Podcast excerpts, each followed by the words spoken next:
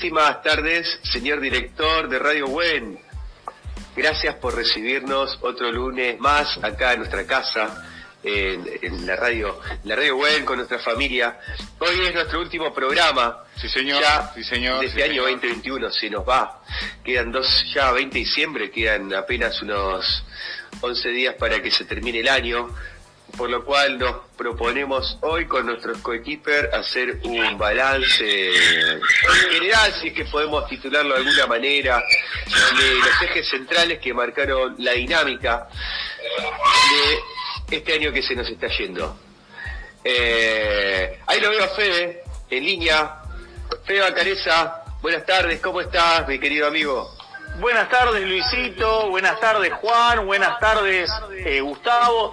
La verdad que ya último programa de la UEN, estamos preparando el asadito para Nochebuena.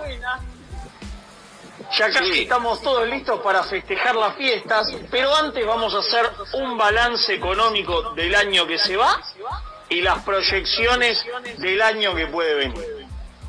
Bien, bien, bien. Balance entonces lo que dejó el 2021 y, la, y qué nos espera entonces, qué nos espera entonces para este 2022, que ya lo tenemos ahí próximo. Juan Jovera, excelentísimas tardes. Hola Luis, hola Fede, bueno, un saludo muy grande a todos. Se escucha ahí con un cierto retorno, pero lo escucho yo solo. ¿Cómo andan bien? Contanos, Juanjo. Eh, bueno, vamos a estar hablando de también un poco un, balance, comentando lo que viene a futuro, un anticipo más de politicosas que hemos dado en el clavo, que han sido las elecciones en Chile, donde el lunes pasado dijimos que probablemente para este lunes ya íbamos a atender al presidente elegido y eh, fue un poco más de lo que vaticinaban las encuestas, pero bueno, Boric es el nuevo presidente de, Chile, un golpe importante a lo que es la, derecha en Latinoamérica y vamos a estar hablando también de, de, cómo podemos llegar a, la inmunización, ¿no? En momentos que se habla de pase sanitario, vamos a estar repasando un poco eh, qué es lo que pasó en otros países y qué es lo que pasa en Argentina con respecto a vacunación, cuáles son las situaciones dispares que hay en algunas regiones respecto a otras, para ver cómo podemos hacer para avanzar este cajito que nos falta frente a todo lo que se viene.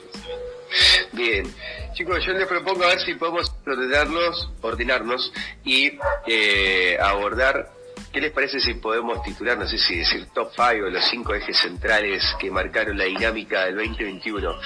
También obvio de cara al 2022, ¿no? Fede, resumen económico. Bueno, lo primero como para, para ir más o menos haciendo un balance de todo lo que fuimos hablando a lo largo del año, ¿no?